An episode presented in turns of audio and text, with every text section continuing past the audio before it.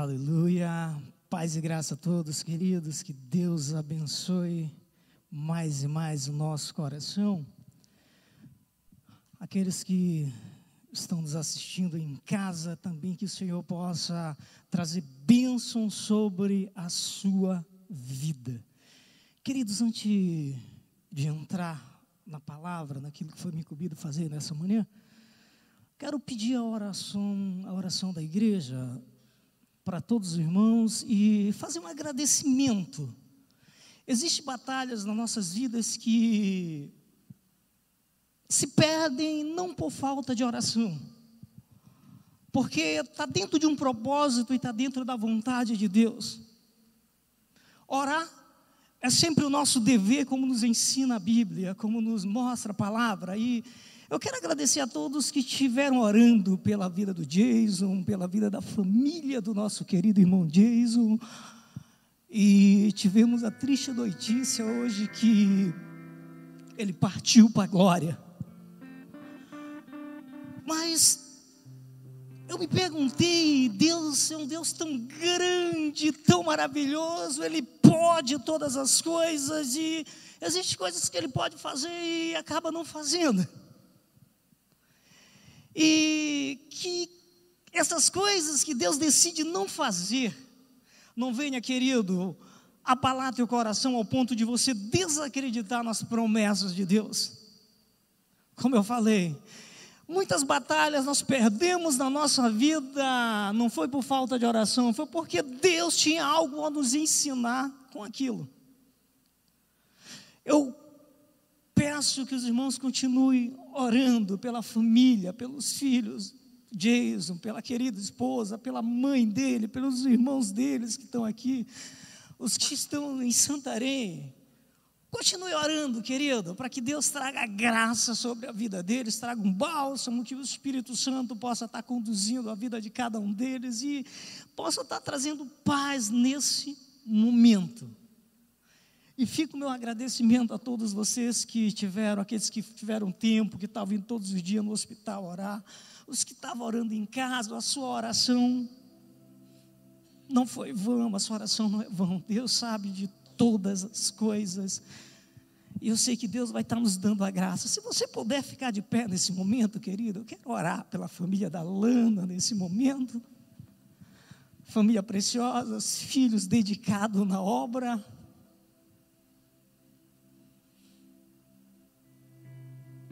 Pai, o Senhor conhece todas as coisas, nada vai nos levar, ó oh Deus, a acreditar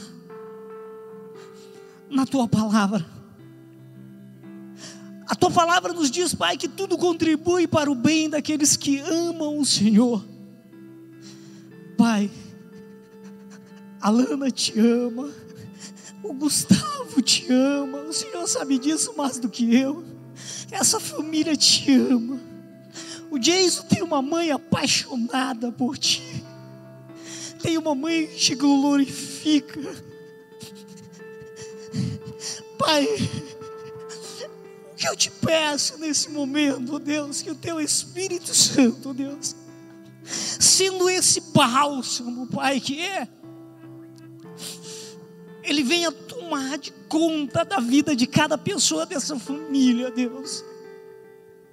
Tira todo o medo, Pai.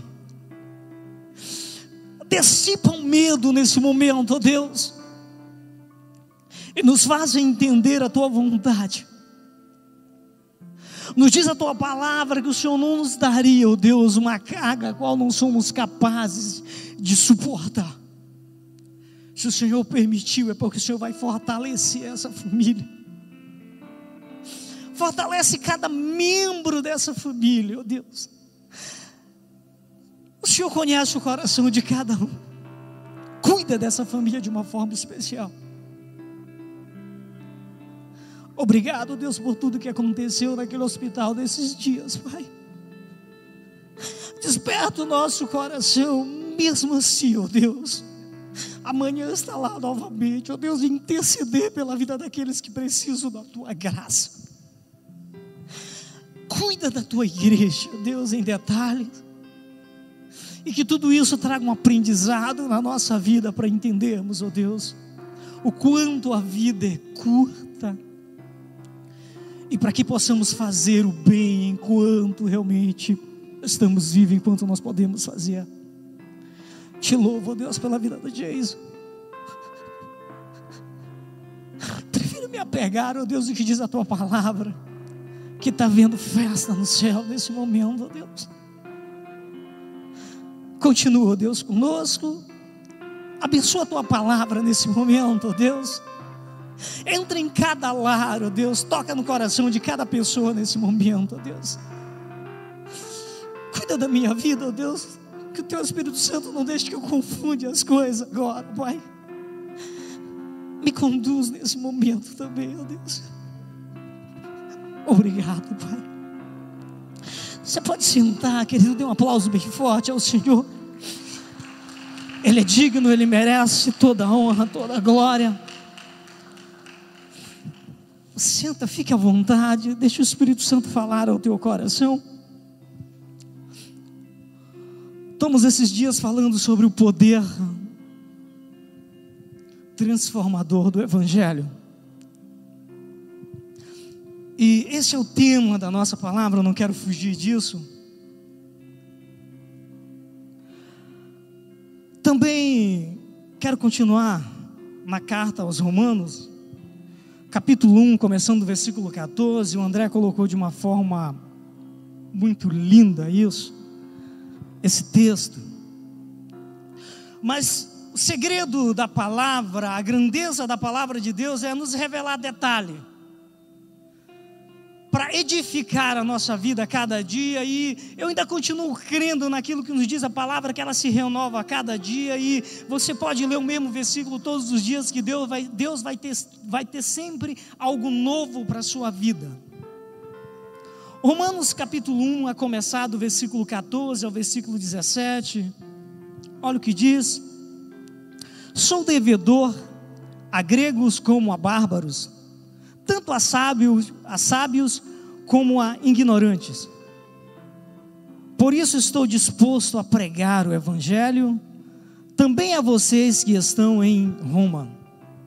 Não me avergonho do Evangelho, porque é o poder de Deus para a salvação de todo aqueles aquele que crê. Primeiro aos judeus, depois dos gregos, porque no Evangelho é revelado revelada a justiça de Deus, uma justiça que do princípio ao fim é pela fé. Como está escrito, o justo viverá pela fé.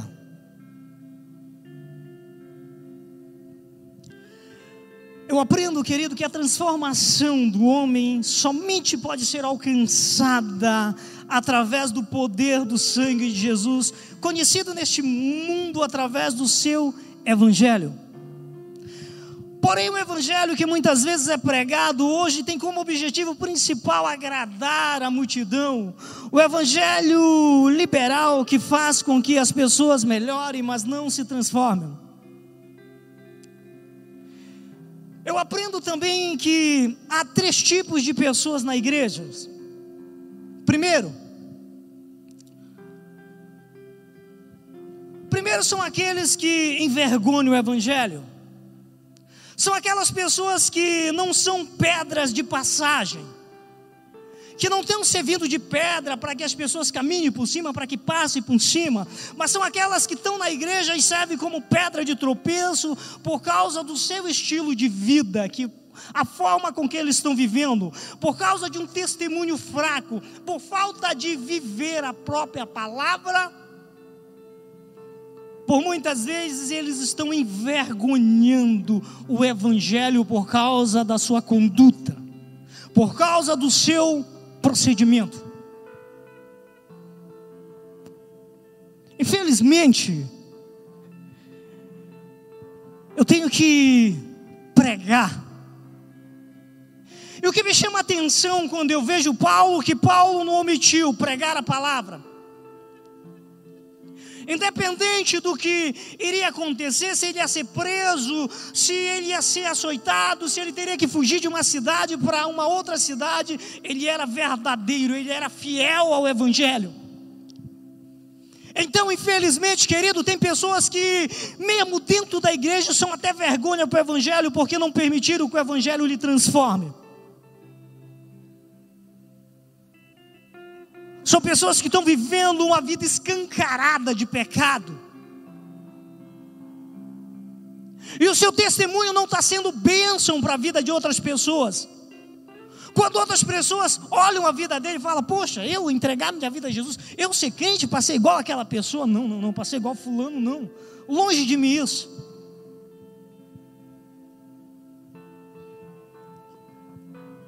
Muito cuidado, querido com o estilo de vida que você está vivendo. Segundo,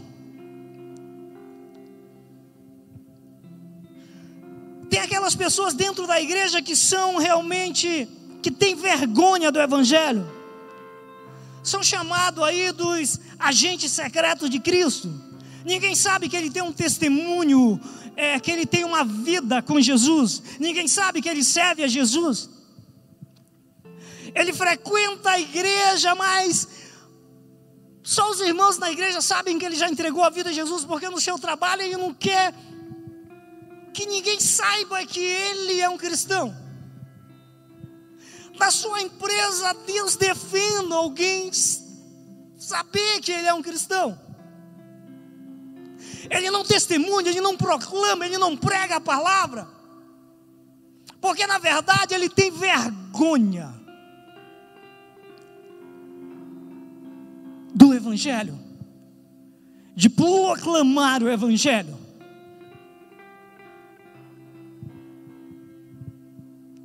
Ah, você pode até justificar, dizer, pastor, mas eu não, eu não tenho tanto conhecimento.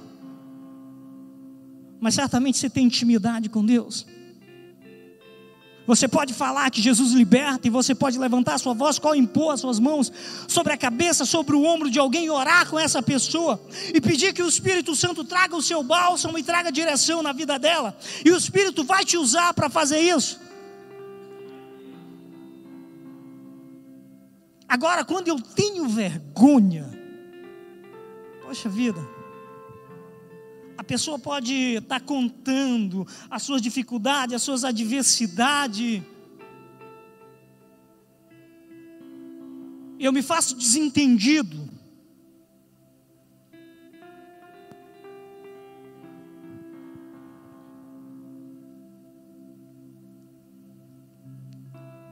Terceiro tipo de pessoa, de pessoas são aqueles que não se envergonham do Evangelho, e Paulo, querido, se apresenta nessa fila. Crer e valorizar, querido, o Evangelho é o que transforma totalmente as nossas vidas. Porque o Evangelho não é, querido, simplesmente um relato, um ensinamento sobre a Bíblia, mas é o poder de Deus para a salvação de todo aquele que nele crê. Quer dizer que o Evangelho é realmente é, é esse poder para salvar todo aquele que crê nessas verdades.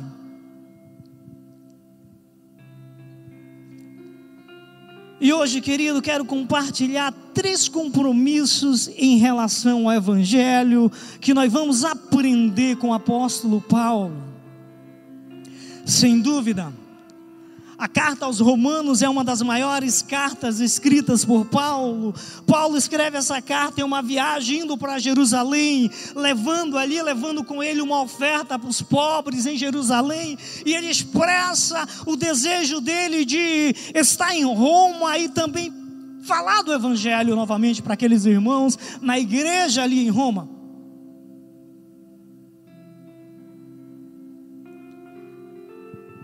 Essa carta aqui, querido, Paulo nos deixa ensinamentos preciosos. Primeiro, o que disse o versículo 14: Sou devedor tanto a grego como a bárbaros, tanto a sábios como a ignorante. Primeira coisa que Paulo colocou aqui, primeiro ponto, sou devedor. O Evangelho, querido, não é um monopólio que você recebe, guarda e retém escondido. Você recebeu o Evangelho para transmiti-lo, para proclamá-lo. Há pessoas querendo que estão anos e anos dentro da igreja, receberam o Evangelho, estão escondendo dentro de si, está para ele próprio. Paulo disse na sua palavra: Eu sou devedor. Paulo se sentia devedor. Sabe por quê? Porque Paulo recebeu o poder do Evangelho na vida dele. Paulo foi transformado pelo Evangelho. Por isso ele se sentiu devedor de transmitir, de passar esse Evangelho adiante. Ei, eu, você, nós somos devedores quando se trata do Evangelho. O Evangelho tem transformado a sua vida, sua vida, querido. O Evangelho tem revolucionado a sua vida, tem trazido benefício para a sua vida. Então, nós somos devedores, precisamos proclamar realmente esse Evangelho.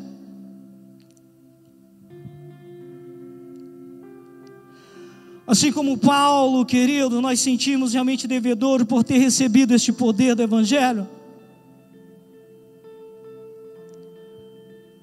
Somos devedores, querido, porque foi nos dado também o mesmo poder para pregar e fazer valer sempre a pena a morte de Jesus Cristo em nosso favor. Existem devedores em dois sentidos. Se eu emprestar cem reais da Carol, a palavra te fez chorar, né, Carol, essa vez? Essa palavra deu até choro, querido, na hora de fazer. Carol sabe bem disso. Se eu emprestar 100 reais da Carol, durante eu não pagar para Caroline, eu sou devedor. Essa é uma forma. Eu emprestei, eu tenho que pagar. Mas atenta a isso. Se eu chegar com a Carol e falar, Carol, é o seguinte, eu vou lhe dar 100 reais. Mas esses 100 reais é para você entregar para Dalila. Em todo o trajetório que eu dei esses 100 reais para a Carol entregar para a Dalila, durante a Carol não entregar, a Carol é uma devedora. Porque eu dei os 100 reais para ela entregar para Dalila.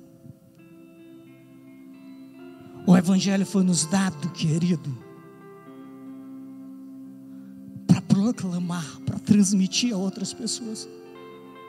Se você compreender isso, isso vai mudar a tua história de vida, vai mudar teu estilo de vida, vai mudar a tua forma de ser no teu trabalho, vai mudar a tua forma de ser na tua casa, vai mudar a tua forma de ser na tua faculdade, aonde você botar os seus pés, querido, você vai ser totalmente diferente, porque isso vai trazer uma revolução na sua vida por causa da compreensão. Você vai se esforçar a cada dia para ter um testemunho cada dia melhor. Porque se ganha muito mais, querido, com o nosso testemunho do que falando.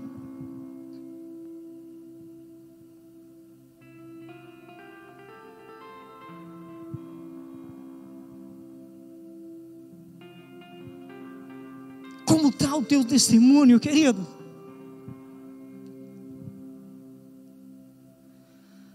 Você acha que tudo na sua vida se resumiu porque você está salvo, Deus lhe salvou, está tudo bem, estou salvo. O Evangelho transformou a minha vida, eu alcancei a salvação, a minha família está restaurada, que maravilha, que bênção. Isso é bom, isso é bênção. Mas Deus nos salvou para começar um processo, para sermos instrumento de salvação na vida de outras pessoas. Claro que o que salva é Cristo e o Evangelho é o conteúdo da mensagem de Cristo, da sua vida, da sua morte, da sua ressurreição. Nós não podemos, queridos, reter essa mensagem. Sabe, o nosso papel é entregá-la, porque nós somos realmente devedores disso.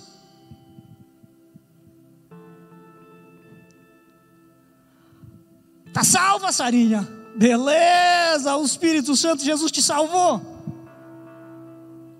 Isso nos traz felicidade, mas Sara tem que transmitir.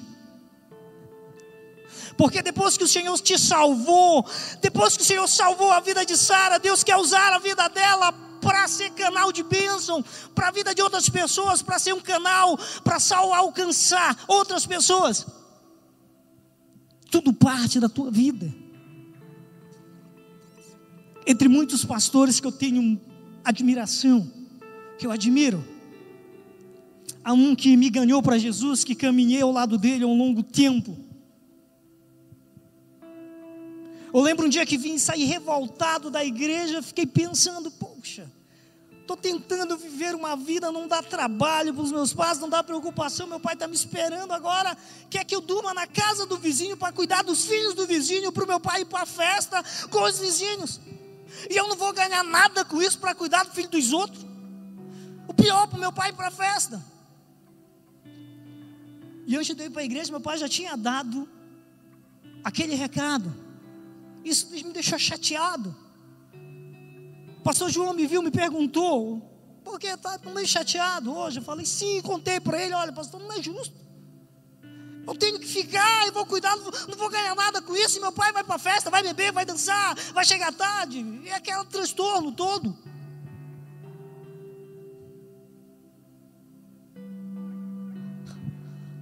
Aquele senhor me abraça e disse: Filho, vive a palavra, você deve obediência aos teus pais. Teus pais vão ser transformados pelo poder da palavra, mas começa por causa do teu testemunho, começa por causa da tua obediência.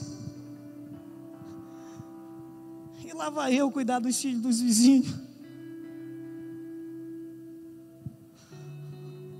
Não levou três meses. Meu pai, como um bom músico que é, conhece duas notas. Sempre cresci entendendo que meu pai era o melhor músico do mundo. Na época a igreja fazia culto em ação de, ação de graça. Ainda não trabalhávamos com célula. Eu não sou tão antigo assim, mas vivi esse tempo. A igreja tinha ganhado um violão, não tinha uns músicos e minha mãe estava no trabalho. Eu falei, pai, o senhor não vai fazer janta agora? E a mamãe, quando chegar, vai fazer, porque você não vai ter um culto ação de graça na casa do irmão? Vamos comigo, a igreja ganhou um violão, lá o senhor toca com a gente. O senhor vai tocar para a gente? Meu pai com duas notas. E meu pai empolgado foi comigo. Na hora do louvor, meu pai com duas notas e deu show. Ninguém sabia de nada mesmo. E era muito mais fácil, as canções não exigiam tanta coisa como hoje. Eu só sei que na hora do apelo, meu pai entrega a vida a Jesus.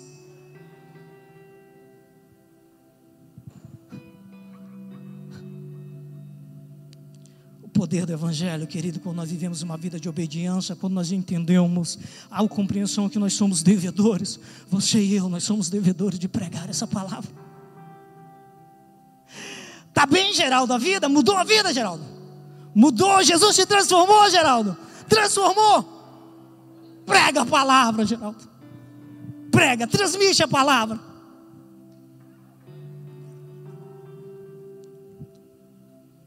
Segundo ponto, querido, se você for para o versículo 15, vai comigo. De modo que, quando está em mim, estou pronto para anunciar o Evangelho também a vós que estão em Roma. O que Paulo diz? Eu estou pronto. Paulo falou: olha, o Evangelho, como está em mim? Eu estou pronto para pregar. Paulo não estava dizendo, olha, eu vou fazer um curso de teologia, eu vou esperar começar na igreja uma classe para ensinar o evangelho, para me ser mestre em ensino. Paulo não estava falando nada disso. Paulo falou, olha, como quando está em mim o evangelho, eu estou pronto para anunciar. Paulo não tardou, ele estava dizendo, eu estou pronto. Esse é o tipo de pessoa que o Senhor conta. São essas pessoas que Deus procura, aqueles que estão prontos, aqueles que não estão se justificando. Se você for estudar, querido, a história de Paulo, você vai ver que Paulo estava sendo perseguido, é um dos últimos que entregou sua vida a Jesus, alguém que Jesus é, transformou a vida dele de uma forma surpreendente. Você conhece a história? Estava em uma perseguição, perseguindo os cristãos, porque ele matava, prendia, batia, espancava, matava, fazia as maiores atrocidades com os cristãos. Mas em um caminho o Senhor se apresenta para ele e transforma a vida dele.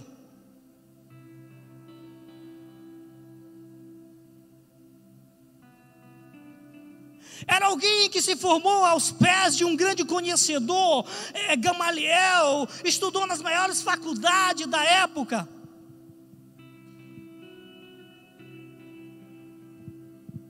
E logo que entregou a sua vida a Jesus, passa pouco tempo sendo destruído e logo ele diz: Eu estou pronto, está em mim. Se está em mim, eu estou pronto. O que Paulo está dizendo, olha, o Evangelho está em nós. Se o Evangelho está em você, você está pronto. Não dá trela, querido, para o medo que, por muitas vezes, ele quer crescer, se agigantar dentro de nós.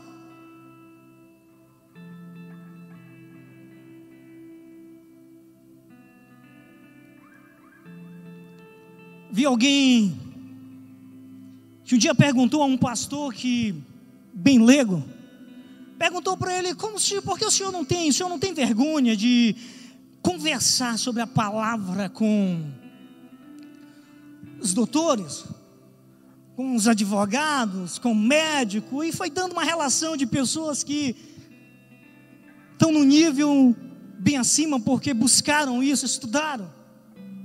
E esse pastor falou: não, não tem vergonha. Quando eu converso com essas pessoas, eu converso sobre o Evangelho. Se eu converso com médico, pouco eu procuro saber sobre medicina, só aquilo que me convém. Mas eu quero pregar a palavra, e da palavra entendo eu, porque eu busco, e ela está dentro de mim, eu tenho conhecimento. Por isso eu não tenho vergonha. Eu falo. Era o que Paulo estava dizendo. Eu estou pronto Enquanto o Evangelho estava dentro dele, enquanto ele estava vivo, enquanto ele tinha vida, ele estava dizendo: Eu estou pronto, eu vou. Não importa que a hora que eu terminar de pregar, vão me amarrar, vão me espancar. A história mostra isso, a Bíblia nos dá essa clareza. Se vão me prender, se eu vou ter que fugir daqui para uma outra cidade, a questão é que eu vou pregar.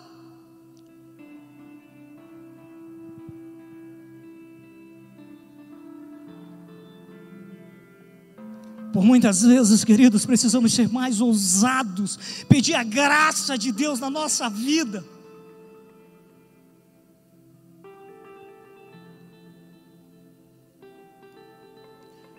Já falei aqui, isso tem uma das coisas que me surpreende na vida da minha esposa. Uma vez um pastor me ligou, pediu para que ela fosse ministrar em um evento de mulheres. E eu fui muito franco com ele, é o meu pensamento, eu não menosprezo minha, minha esposa, o seu potencial dela. Mas eu apresentei para ele quatro, quatro pastoras. Eu falei, para esse tipo de evento, vou lhe dar o nome de quatro pastoras. A minha esposa eu vou deixar ali para ser a quinta, se ninguém concordar. Porque se a minha esposa ela não é muito de pregar, não é muito de púlpito, não é louquinha, essa coisa da palavra não é com ela. Mas sabe o que esse pastor me falou? Todas que o Senhor falou o nome já vieram aqui, já pregaram aqui, pregam muito bem. Sua esposa teve conosco três dias. Nesses três dias ela foi nas casas, ela orou pelas pessoas na, nas casas. Ela foi em reunião, em colégio, ela orou pelas pessoas que ela não conhecia naqueles colégios. E o convite está sendo estendido, querido, porque conversado com a igreja, eles amaram ver como Deus age na vida da tua esposa, é diferente, é simples. Minha esposa, uma vez, faz umas coisas muito loucas. Algum tempo atrás, Fui pegar o David na escola, Vem voltando, aliás, vim de uma reunião da igreja, fui para casa, ia deixar ela, tinha que buscar o David. E ela passa em uma casa, tem uma mulher chorando. A única coisa que sempre ela fazia era dar oi vizinha, porque eram umas quatro casas depois da nossa, e nós éramos bem novos no bairro, então oi vizinha, aquela coisa, não fazia amizade. Mas nunca ela tinha sentado, nunca tinha conversado com aquela mulher, era sempre aquele oi. E ela viu aquela mulher muito triste, chorando, deu de ver quando nós passamos. Ela falou: Eu vou entrar e vou falar com aquela mulher. O Espírito Santo está me incomodando. Eu falei: Não faça isso. Não faça isso. Vamos para casa. Você faz o almoço. Eu vou buscar os David. Depois a gente almoça. Você ora. Mais tarde você vai. Procura a vizinha, marca com ela e vai lá. Bem, minha mulher é super obediente. Ela concordou comigo. Fomos para casa. Chega lá, ela tirou a carne, colocou na pia e eu desci, vim para a escola, vim buscar o David. Quando eu cheguei em casa, eu perguntei: cadê a mãe de vocês? Arrebatada não foi, porque senão teria ido também, vocês teriam ido e estava ali a carne. E eu lembrei: a mulher. Saí na rua de novo e fui devagar, dei aquela olhada. Ela está lá com a mulher, a mulher em planto. Ah, como eu queria ter essa graça. Resultado: essa mulher converteu, está servindo de bênção no lugar que ela está agora. Quase todos os dias pede oração, manda notícia. É bênção de Deus. Sabe por quê, queridos? Eu não preciso conhecer tudo. Eu só preciso entender que o Evangelho está aqui dentro de mim, está na minha vida, é para mim proclamá-lo. Eu tenho que proclamar essa palavra. O maior erro, querido cristão, é pensar que seu ministério tem data e hora marcada para começar. E ele esquece, querido, que o ministério é dentro e fora de casa, em todo o tempo, pois certamente o nosso ministério já começou. Todos nós, queridos, estamos convocados por Deus nós já estamos realmente no ministério da reconciliação para todos. Então comece, querido, a abrir a sua boca, seja realmente como Paulo, ele estava pronto, não realmente, ele não atrasava o evangelho. Ele não procurava desculpa, ele não substituía a mensagem do evangelho por outra mensagem, independente do preço. Havia ousadia no seu coração para pregar, por isso abra a boca, proclame a palavra, não se envergonhe desse evangelho. Ajusta a tua vida com a palavra para que você não seja escândalo quando você abrir a boca.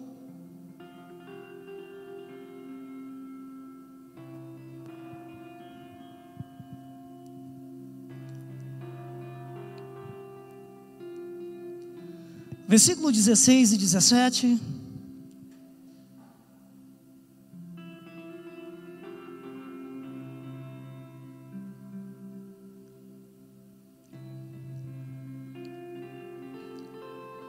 Porque não me envergonho do Evangelho, pois é o poder de Deus para a salvação de todo aquele que crê, primeiro dos judeus e também dos gregos.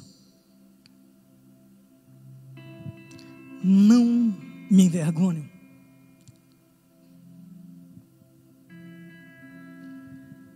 Por que alguém se envergonharia do Evangelho? O Evangelho é poder. O que é poder? Poder é uma força. Aquele que tem poder tem força.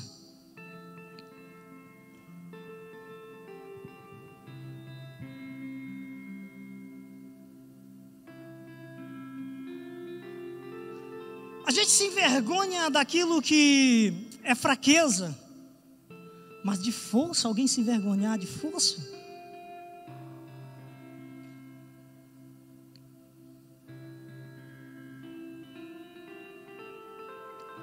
Aquele, queridos, que já andou de Hilux, ainda não estou indo muito alto, tá?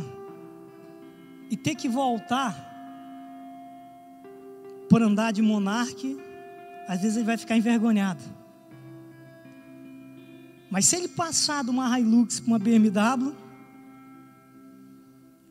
ele chega na igreja, esqueceu que tem estacionamento ali no lado, provavelmente ele vai querer estacionar ali na frente e faz questão de apertar o controle na hora que ele entrar na igreja.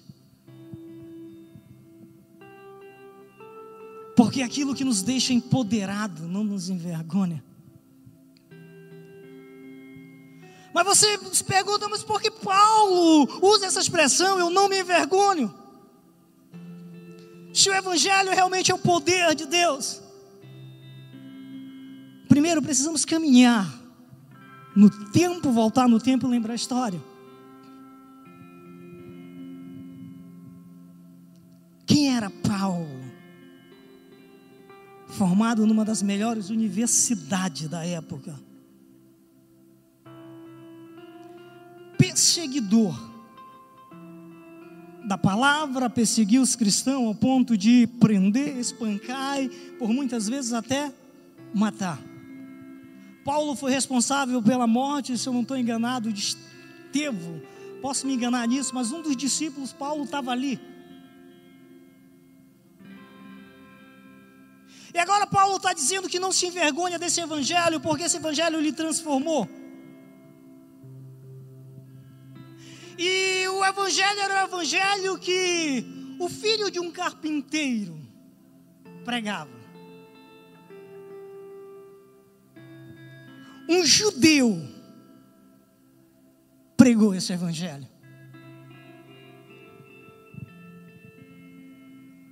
Para você entender, um judeu era considerado a, o, o lixo na sociedade. Então os romanos olhavam para os judeus de uma forma, eram rejeitados, por muitas vezes eram escravizados. E se esperava um rei, um salvador, mas nascia de um berço de ouro. E esse evangelho chega através de um, um homem muito simples, Paulo está pregando o evangelho aonde aquela pessoa que operava milagre acabou morrendo em um madeiro, morreu em uma cruz. E olha que morte de cruz, querido, era para os piores. Era destrupador, era dessas coisas para cima na época. Mas Jesus foi submetido a isso, embora fosse inocente. E Paulo estava dizendo: Eu não me envergonho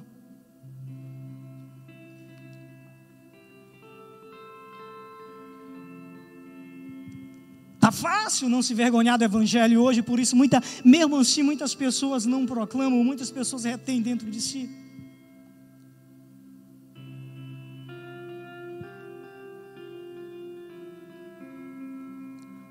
Foi um dos grandes mártires da época. Assim como Paulo era espancado, açoitado, pisoteado pelo Evangelho, hoje nós temos, querido, o maior número de mártires que morrem, sofrem aí pelo cristianismo, pessoas que estão realmente sendo torturadas pela sua fé. Mas será que nós podemos dizer, como Paulo, eu não me envergonho do Evangelho sem medo de ser cancelado? Porque enquanto, querido, nós estamos aqui reunidos,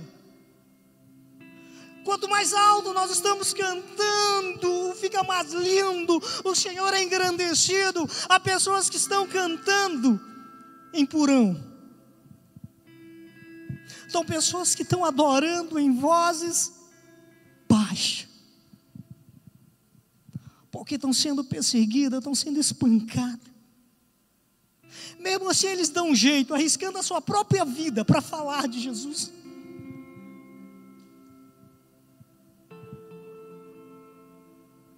Aqui ninguém, querido, está arriscando a vida para pregar, para falar de Jesus. E mesmo assim, nós nos envergonhamos, falamos tão pouco. Ah, mas quem sou eu? Quem era Paulo, gente? Quem era Paulo? Quem era Paulo? O cara que estava prendendo, o cara que estava espancando, o cara que mandava matar. Se for olhar na história, que moral. Se não fosse o Espírito Santo na vida dele, a transformação para mudar a vida dele, quem pararia para ouvir esse homem? Mas as pessoas viram a transformação.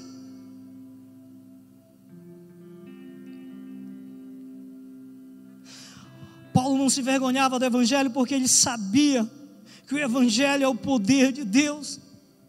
Mas quem é Deus? Deus querido é onipotente, e por isso o Evangelho também é o poder de Deus. Esse Evangelho é onipotente, ele tem que ser pregado em qualquer lugar, independente do preço.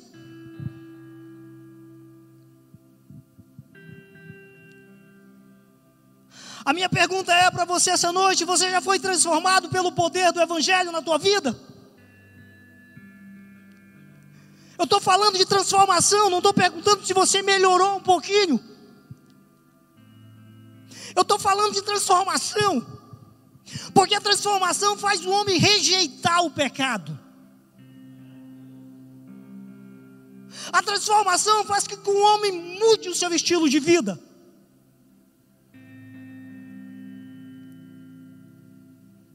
Eu não estou falando de se aproximar de Deus e melhorou algumas coisas na minha vida, mas se o pecado vem de uma forma mais forte, eu não resisto, eu caio, eu cedo. Gente, eu tenho frequentado cada lugar ultimamente, pessoas de posse,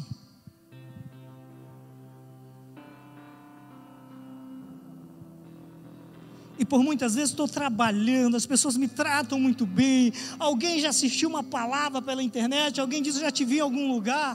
Outros amigos que estão do meu lado, não, ele é pastor, e assim vai colocando. E de repente aquelas pessoas estão bebendo, sempre chega uma latinha para mim sem álcool. É me oferecido sempre. Não, querido, obrigado. Só basta ter o nome cerveja, mas não vai com algo sem álcool de jeito nenhum. Ah, pastor, mas me explica isso. Nós já conhecemos outros pastores que tomam. Falei, querido, eu não sei. Mas para mim, de jeito nenhum. Quando Deus me transformou, Ele já me tirou tudo isso. É algo que não me traz prazer. É pecado? Olha, querido, na medida que eu estou servindo de pedra de tropeço para as pessoas, isso é pecado. Eu explico isso muito bem. Ah, mas a Bíblia diz que não deve se embriagar, mas pode tomar um pouco de vinho. Mas alguém que te vê tomando um pouquinho de vinho, ou uma cerveja sem álcool, ele vai lá dizer que a cerveja não tinha álcool, que era um pouquinho de vinho, ele vai dizer logo, olha, Geraldinho estava enchendo o coco, cara. Está chapando, converteu na igreja, é uma bênção, mas olha, sabe, está tomando um vinhozinho, Geraldinho gosta. O Evangelho, querido, transforma, muda de uma forma que faz com que o homem crie nojo do pecado. Paulo não se envergonhava, querido, do Evangelho. Paulo ele pregava em tempo, fora de tempo. E volto, repito a pergunta: você já foi transformado realmente pelo poder do Evangelho? Porque se tem áreas na sua vida que você não está conseguindo vencer, deixa o Evangelho reinar, deixa ele te mudar. O Evangelho só muda aquele que se permite ser mudado a cada dia.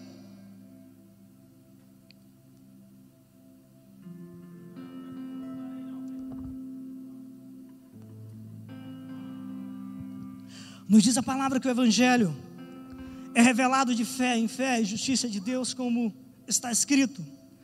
Mas o justo viverá pela fé. Não há dúvida, queridos, que o Evangelho é realmente mensurável. Ele transforma a vida, ele fortalece a alma, ele guia, ele realmente ele começa a guiar de uma forma correta. Ele te guia pelas sendas da vida até o final dela. E no final dela, Ele vai te dar a garantia de vida eterna.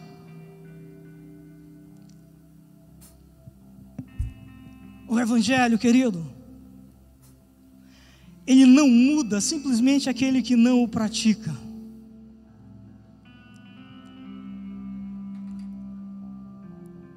O Evangelho é para ser praticado, porque a prática traz mudança. Uma vez que o Evangelho realmente, querido, nos ensina, ele começa a mudar a nossa vida. O poder do Evangelho, querido, é transformador. É um poder que quebra, inutiliza, apaga o pecado, constrói realmente uma nova vida. João 8, 34 diz o seguinte: Jesus respondeu: Digo-lhe a verdade, todo aquele que vive pecando é escravo do pecado. Se você vive uma vida na prática do pecado, é porque você precisa mais do Evangelho na sua vida, para que você não seja escravo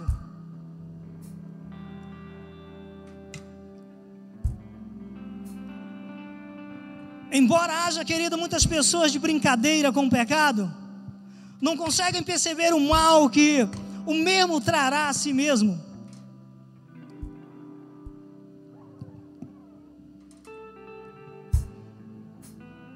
Entretanto, feliz é aquele que tem a sua vida renovada pelo poder transformador do Evangelho.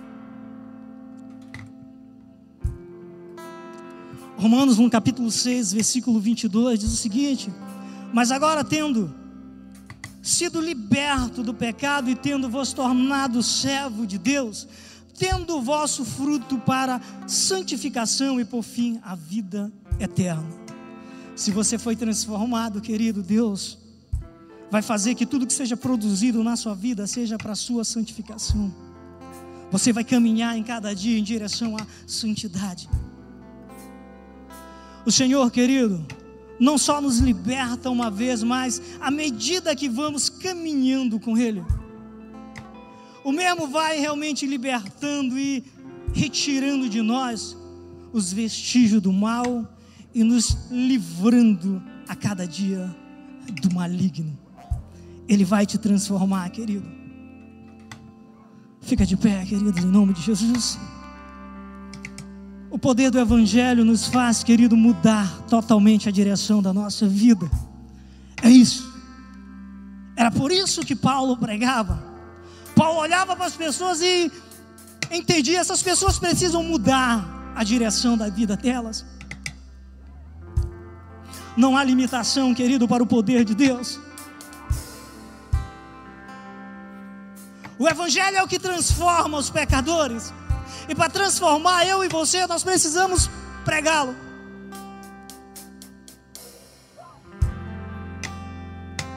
Resumindo, Paulo resume dizendo que o Evangelho é o poder de Deus para a salvação. Paulo não estava dizendo que era para salvação do fulano, daquele que anda errôneo, do macumbeiro, do feiticeiro, do indólatra, do alcoólatra. Não, não era isso. Paulo diz que o Evangelho é a salvação para todo aquele que crê. Não importa o teu estado, você precisa crer. Se você está no teu lar nesse momento, querido, ouvindo a sua palavra, não importa o teu estado, você só precisa crer. O Evangelho é para a tua salvação. O Evangelho quer chegar, salvar a tua alma, quer restaurar a tua vida nesse presente século, nesses dias. O Evangelho, através do Evangelho, você pode viver dias melhores aqui nessa terra, diante do Senhor. Fecha teus olhos, fecha teus olhos em nome de Jesus.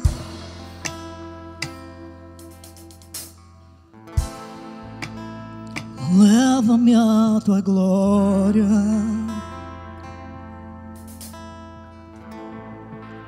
Leva-me aos teus rios, eu quero muito mais de ti. Leva-me aos cativos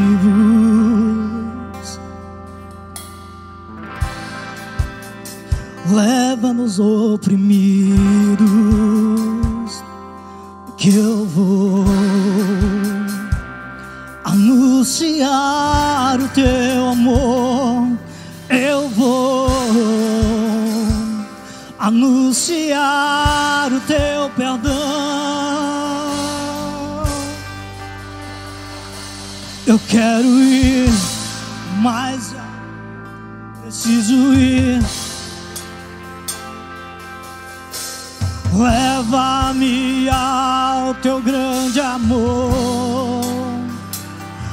Receber e sentir. Beija-me com seus beijos, Senhor. Eu quero ir, eu quero ir. Preciso ir. Levanta a tua voz. Leva-me ao teu grande amor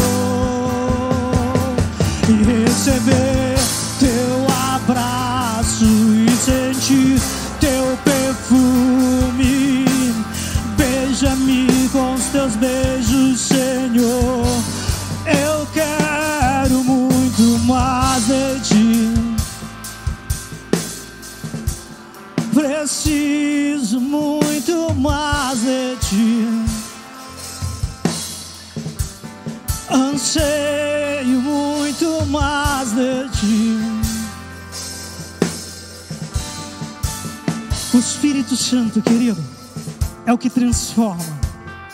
Mas para o Espírito Santo transformar, ele precisa da tua vida como canal de bênção para alcançar a vida de outras pessoas, alcançar através da tua voz.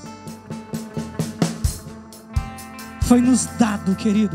Somos devedores. Mas hoje, se você entende, tem um entendimento que você precisa entregar sua vida a Jesus publicamente, para que o Senhor, querido, através da tua vida transforme a vida de outras pessoas. Se você deseja entregar a tua vida a Jesus publicamente, de acordo com a palavra, eu quero te convidar a levantar a tua mão, onde você estiver nesse momento, levanta a tua mão. Se você está aqui no prédio presencial, levanta a tua mão, querido.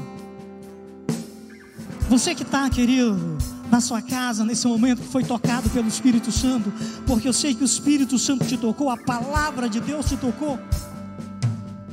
E você quer entregar a sua vida a Jesus? Eu vou orar com você. E depois dessa oração, no rodapé do vídeo, alguns números de celulares, você pode entrar em contato conosco, ou entra aí no site. Eu sei que Deus vai te dirigir, para que a gente possa te ajudar a cada dia nessa nova caminhada de vida. Tem alguém aqui no prédio que quer entregar a sua vida a Jesus? Se não tem, eu quero orar mesmo assim com aqueles que estão em casa que estão sendo tocados, que o Espírito Santo está incomodando nesse momento. Pai querido, eu coloco diante de Ti, ó Deus, cada vida, ó Deus, que estão nos seus lares. Aqueles, Pai, que estão nos assistindo nesse momento, aonde o Teu Espírito Santo chegou, aonde a Tua palavra penetrou nesse momento. Aqueles que estão sendo tocados pela Tua palavra, Pai, muda a vida de cada um deles aqueles que estão entregando a vida a Ti nesse momento, confessando o Senhor como o Senhor da vida deles, Salvador de cada um deles. Traz a Tua libertação, transforma cada um desses lares nesse momento. Cuida em especial dessas vidas, Pai queridos. Que a partir de hoje, ó oh Deus, nós possamos proclamar o Teu Evangelho não queremos reter dentro de nós, mas queremos que esse Evangelho venha transformar vidas através da nossa vida. Abençoe cada lar, Pai. Oro pela vida da tua igreja nesse momento. Leva-nos para os nossos lares também, ó oh Deus. Nos dê uma semana abençoada, que o Teu Espírito Santo possa estar nos conduzindo, que o Teu Espírito Santo possa estar nos guiando em cada detalhe. Traz paz a cada instante na nossa vida, nesses dias de caos, Pai. Permita-nos, oh Pai, que possamos viver a Tua palavra a cada dia. Obrigado pela Tua presença em nossa vida. Em nome de Jesus. Amém.